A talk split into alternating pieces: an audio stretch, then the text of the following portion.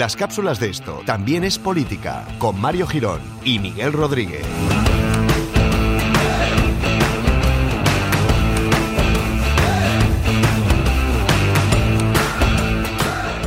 Hola amigos, ¿qué pasa por vuestra casa? Eh, bienvenidos a esta cápsula de conocimiento político que venimos a traeros en este jueves maravilloso.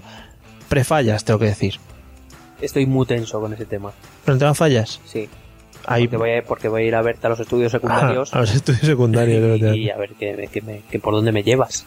Bueno, pues a ver monumentos falleros y petardos, Hombre, pues muy bien. ¿vale? Petardos es lo que más me gusta ver después del Prado. Y petardas, vale. Bueno, vamos... Ya y petardos también. Buah, hay un montón. Vamos con la cápsula de hoy en la que vamos a tratar un tema muy actual, por lo menos de esta semana, y que va a traer mucha cola, supongo, de aquí en adelante, como lleva trayendo desde que se inició al Prusas. y lo que nos queda, oiga. Y lo que nos queda. Bueno, pues hemos traído aquí la, la sentencia del Tribunal Superior de Justicia de Cataluña Mm, eh, respecto al proceso del 9N a Artur Mas, a Joana Ortega y a Irene Rigau. Que, bueno, eh, yo pensé que no iba a ser necesario, porque bueno, la sentencia es bastante clara, pero sí me han preguntado, eh, bueno, ahora explico, me- nos, nos han preguntado algunas dudas, entonces pues vamos a aprovechar y las aclaramos. Lo primero, de que, que lo cual ha sido la sentencia, de que han Sí. sido considerados culpables, han sido considerados culpables de un delito de desobediencia. muy desobedientes. Mi madre me, de pequeño también me decía Sí, eso. solo que a mí me daba zapatillas. Claro. Eh, a Artur Mas se le ha eh, puesto una condena de dos años de inhabilitación para cargo público. A Joana Ortega un año y nueve meses y a Irene Rigau un año y seis meses. Hay que decir que Artur Mas era el presidente de la Generalitat cuando se convocó el, el NOEN, ven. el 9N. Eh, Joana Ortega era la vicepresidenta e Irene Rigau era la, la consellera de enseñamiento, Muy bien. consejera de educación. Siempre que hablamos de Cataluña destrozamos el No, lenguaje, yo lo intento, el idioma. Sí, no, no está mal, no está mal. Está bien. Es que tenemos más acento de Valencia. Sí, bueno, yo más bien lo tengo de Aranjuez. Aranjuez. que mm, eh, bueno que era eso la, la consejera de educación que era la que abrió todos los colegios para que la gente pudiera votar. Eh, hay que decir que Artur Mas ha llevado la condena máxima prevista en el Código Penal que es la inhabilitación para cargo público por máximo de dos años por delito de desobediencia la sentencia al no ser firme esto ya lo hemos hablado lo Sí. hablamos con el caso Urdangarín y lo hablamos cuando hablamos del Poder Judicial no se ejecutará por el momento hay que decir que Rigau es la única de las tres que tiene acta de diputada ahora mismo en el Parlamento de Cataluña. Por tanto, como de momento no es firme y ya han anunciado que van a recurrir al Tribunal Supremo, de momento va a poder seguir ocupando su escaño en el Parlamento sin problemas. Pero sí que es verdad que esta sentencia ya impide presentarse a unas elecciones. Esto va más por Artur Mas, del cual en las últimas semanas ya se hablaba de que se iba a presentar, ya que Puigdemont ha dicho por activa y por pasiva que no se va a volver a presentar. Y dado que el referéndum este que quieren montar no va a ir No mucho más allá, ya dijimos que lo más previsible es que a finales de año haya elecciones en Cataluña otra vez Sí. ya se estaba hablando mucho de que Artur Mas se iba a volver a presentar a, a las elecciones. Con esta sentencia no puede, aunque no sea firme, ¿vale? Porque la LOREG, eh, la, la ley que rige nuestro sistema electoral, Mm. en su artículo 6.2 dice que son inelegibles los condenados por sentencia, aunque no sea firme, eh, por delitos de rebelión, de terrorismo contra la administración pública o contra las instituciones del Estado. Y el delito de desobediencia está marcado dentro de los delitos eh, contra la administración pública. Así que Artur Mas no podrá presentarse a las elecciones, aunque la sentencia no sea firme. Pero podría ser, por ejemplo, desobediente de nuevo. Bueno, no, es que ahí no Si entra. no ya. ocupa cargo No, público, no. no. Vale. Ahora bien, todo el mundo me preguntaba, que, bueno, es verdad que la fiscalía pedía 10 años, pero porque le acusaba de un delito de desobediencia y otro de prevaricación. Finalmente la sentencia ha anulado, o no ha considerado la, la acusación de prevaricación y solo la de desobediencia.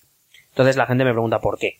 ¿Por qué? Prevarica- prevaricar básicamente es tomar una decisión a sabiendas, eh, una decisión contraria a la ley, a sabiendas de que es contraria a la ley, es decir, con conciencia. Sí. Eh, y que si no era eso lo que había hecho Artur Mas y, bueno, Ortega y Rigao, que han sido condenadas, por cierto, a título de eh, cooperadoras necesarias. Es decir, que las necesitaba para llevar a cabo su plan, pero que el jefe es más y punto. Vale. Como si fuera un villano. Bueno, lo que no haga yo por nuestros oyentes, me he leído la sentencia. Madre mía. Sí, sí. 98 páginas. Pobrete. Ha pasado una noche muy mala. Eh, bueno, pues básicamente la sentencia viene a decir lo siguiente. Para que se considere un delito de prevaricación tienen que concurrir cuatro características. La primera, que el sujeto tenga la consideración de autoridad o funcionario público, lo cual Ah, queda fuera de toda duda porque sí. en ese momento era presidente de la Generalitat. La segunda, que la decisión se tome dentro de sus competencias y o funciones. Era el presidente de la Generalitat, por tanto podía tomar esas decisiones. Muy bien. La tercera, que tiene que ser arbitraria, es decir, contraria con el derecho por acción o por omisión. Y esto al tribunal no le, a, los tres jueces no le queda muy claro. Es decir, al menos no lo pueden probar de una forma fea. Como las otras, sí. Y la cuarta le pasa exactamente igual, que es que sea a sabiendas de que es injusta. Entonces, básicamente a lo que han condenado a más, a Ortega y a Rigao, pero sobre todo a más, que es en el que nos vamos a centrar, eh, lo que han condenado a Artur Mas ha sido por desobedecer al Tribunal Constitucional. Entonces, em, claro, dado que además la Fiscalía y la, y la acusación popular, cuando presentaron la denuncia, pidieron prevaricación, los, los argumentos que daban, eh, el tribunal entiende que son los mismos que daban para la desobediencia. ¿Vale? Entonces, dado que todo lo que ellos dicen y argumentan es aplicable a la desobediencia, eh, los- el tribunal ha optado por eh, aplicar un principio, un latinajo de estos jurídicos que es bis in idem, Sí. que viene a ser que no se puede juzgar dos veces Por eh, por la misma cosa. claro. Entonces, que, dado que eh, si la argumentación por el delito de prevaricación es el mismo que para desobediencia y entendiendo el tribunal que son más aplicables a la desobediencia que a la prevaricación, pues que no tiene sentido eh, condenar por prevaricación eh, cuando lo que ya cuando lo que se pide ya está juzgado por desobediencia. Sí, sí. No sé si me he explicado. Sí, sí, tiene todo el sentido, además. Vale. Eh, pues básicamente es eso por el que el, el- el tribunal ha, ha dicho que, que esto no, no que el, el delito de prevaricación no, no viene a cuenta. Ya estaban juzgados los hechos y sus actuaciones en el delito de desobediencia y que por tanto no, no, no entendían que la prevaricación se pudiera aplicar. Hay que decir que los tres han anunciado que van a recurrir al Tribunal Supremo y esto lo digo y lo recalco porque en el Tribunal Supremo se está juzgando lo mismo, pero se está juzgando a Francesc Homs, Sí. que por aquel entonces era el conseller de Interior, creo, o de Gobernación, bueno, un conseller. Y mm, que él, como él tiene acta de diputado en el Congreso, él, mm, por su aforamiento, va directamente al Tribunal Supremo. Entonces, dado que es previsible que la sentencia OMS salga antes que el recurso de Mas, Rigao y Ortega, lo que valga para OMS valdrá para los otros. tres. Claro. Entonces habrá que estar atentos. De todas maneras, hay que decir que el Tribunal Superior de Justicia de Cataluña eh, nos va dando algunas pistas. ¿Por qué? Porque OMS está utilizando exactamente la misma defensa que han usado Mas, Ortega y Rigao. Ellos han dicho tres cosas que el tribunal les ha desmentido. El Tribunal Superior de Justicia de Cataluña. Habrá que ver si el Supremo no cambia la doctrina, pero en principio parece que no porque la, la argumentación de la, de la sentencia, que repito, me la he leído, que de verdad me la he leído, Sí, sí. Eh, se, lo ve, se le ve en la cara. está, está muy basada en sentencias del Tribunal Supremo. O sea, Sí. si recordáis cuando hablábamos del, del Poder Judicial es quien marca la doctrina. Mm. Entonces va a ser difícil que el Tribunal Supremo cambie mucho la sentencia. Veremos si la cambia algo. Lo que el Tribunal Superior de Justicia de Cataluña dice ante la defensa de los cuatro, evidentemente ante OMS no puede hacer nada, lo hará el Tribunal Supremo, pero que es la misma defensa, digo. Eh, la primera cosa que dijeron es que eh, era una sentencia que no estaba clara, que no sabían muy bien qué tenían que hacer. Esto eh, ha dicho el Tribunal Superior de Justicia de Cataluña que esto es mentira. O sea, que la que el, eh, la- el dictamen que les mandó el Tribunal Constitucional era claro, meridiano, Sí, sí. que, no había Claro, tampoco interpretación. no lo escribieron en, en verso para que no lo sí. entendí. O no debieron poner palabras del tipo que lo pares ya cojones. claro, ¿sabes? claro. A lo mejor eso es suficientemente claro. O, o dibujos muy grandes Stop. de señores poniendo la mano ahí. No. Sí, y la enfermera de los centros, así. Sí. no, no, no. Bueno. La segunda es que no habían recibido notificaciones personales. Lo que dice el tribunal es que es una resolución judicial como cualquier otra y que no necesita notificaciones individuales en forma de amenaza o de aviso, porque es una resolución judicial que deben conocer, porque para eso además las resoluciones se publican. Y la tercera era que eh, dijo Artur Mas, y lo mismo han dicho los miembros de su gobierno, que eh, ellos eh, estaban en un conflicto entre hacerle caso al Parlamento de Cataluña o al Constitucional.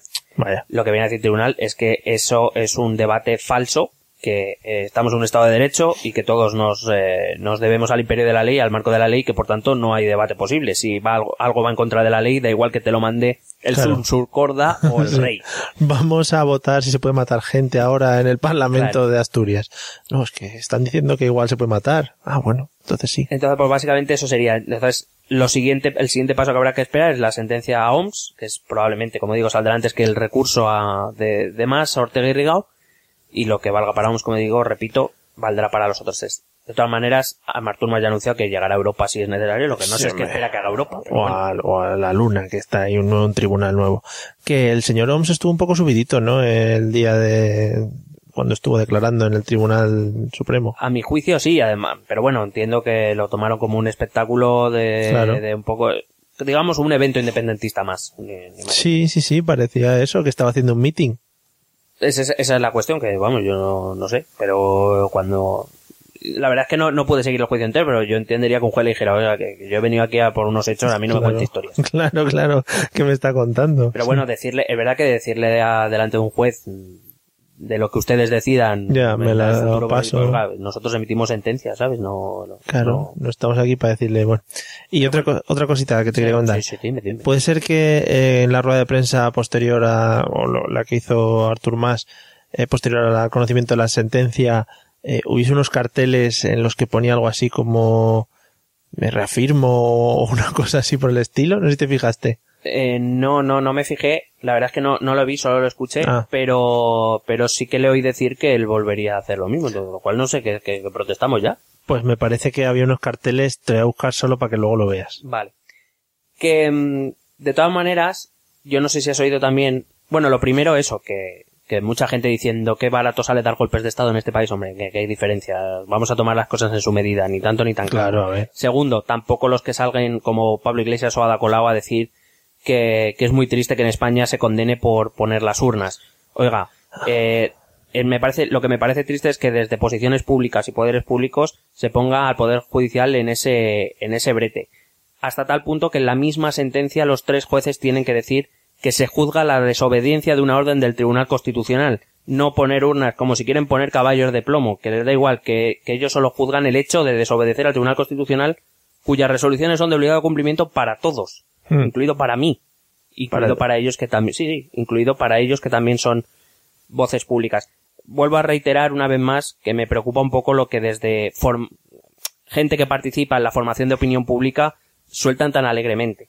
Eh, porque es muy fácil ahora ponernos todos en contra de los jueces, pero los jueces han hecho lo que se les pide que hagan. Pero ¿y cuánto hay ahí de creencia personal al ser tan radical y cuánto hay de teatro porque tienes que hacerlo para tu partido? Pues es que yo creo que hay mucho teatro. Evidentemente Pablo Iglesias es un tipo muy inteligente, como él se encarga de recordar cada vez que dice, saca sus, sus 13 matrículas de honor, lo cual no es nada fácil, ¿eh? O sea, hay que sí, reconocérselo y efectivamente es así. Además es un tipo muy inteligente y estoy convencido de que sabe lo que hay, que los tres eh, jueces de miembros del Tribunal Superior de Justicia de Cataluña lo que han hecho es juzgar la desobediencia a una resolución del Tribunal Constitucional y que evidentemente estamos de acuerdo y ya lo hemos dicho muchas veces que metiéndonos en juicios no se arregla el problema, pero saltándonos la ley tampoco. Y, y, y el poner al Poder Judicial en ese brete de decir eh, es que están condenando a gente por poner las unas, no, no. Que si en vez de unas hubieran puesto papeleras, que les daba igual, que la sentencia hubiera sido la misma. Claro. Bueno, mira, tengo aquí antes de terminar la imagen del- de la rueda de prensa que comentábamos y si yo no lo traduzco mal dice o tornaría a hacer, que la traducción sería lo volvería a hacer. Sí, que es una frase muy querida por nosotros. Muy querida. Por cierto. Se ratifica fervientemente en que lo volvería a hacer. Pero lo que te iba a decir, me jode mucho el tema de creación de carteles para este tipo de cosas. Es decir, eh, no me gusta que para los partidos políticos se gasten mucho dinero en creación de carteles, ya sea para calles, para mítines, para lo que sea. Una mierda. Mm, ¿Tú crees que si, si nos pusiéramos a quitar gastos superfluos ahorraríamos un pastizal? En fin, sí, muchísimo dinero. Eh, perdona a todas las empresas familiares que trabajen con el cartel, porque hay mucho artista del cartel Mucho. en España. Hay mucha gente que hay muy buen cartel en España. Bueno, pero hay casos y casos. Tú imagínate eh, todos los que hacen los, los carteles de los toros. Ahí hay una empresa muy gorda detrás de eso. Eh, Que los pinta a mano, además. Antes se pintaba mucho a mano, ¿eh? El tema del cartel. Cuando en los cines del centro de Madrid se ponían los carteles se pintaba mucho a mano. en los cines Roxy. En, la- en las marquesinas. que Las marquesinas. aquellos, eh. En fin, eh, nada más, ¿no? Es del señor Artur Mas y sus amigos. Mm, nos veremos en la siguiente. Nos veremos en la próxima. Seguiremos la pista a las resoluciones de los diferentes tribunales donde se estén moviendo este tema. Eh, el señor Francesc Combs y el se- está muy guapo eh, Combs porque puedes eh, juntar el nombre y el apellido. Sí, de hecho yo digo francés coms. Francesc Combs, Francesc Combs. Bueno, seguiremos la pista y os iremos dando datos sobre, sobre nuevas noticias que vayan apareciendo. Nos vemos en el próximo episodio, ¿te parece? Nos vemos. Ten cuidado que es el de posfallas. No llegamos. Yo creo que no. bueno, vamos a ver si salimos de la quema. Amigos, nos vemos. Un saludo. Besete. Yeah.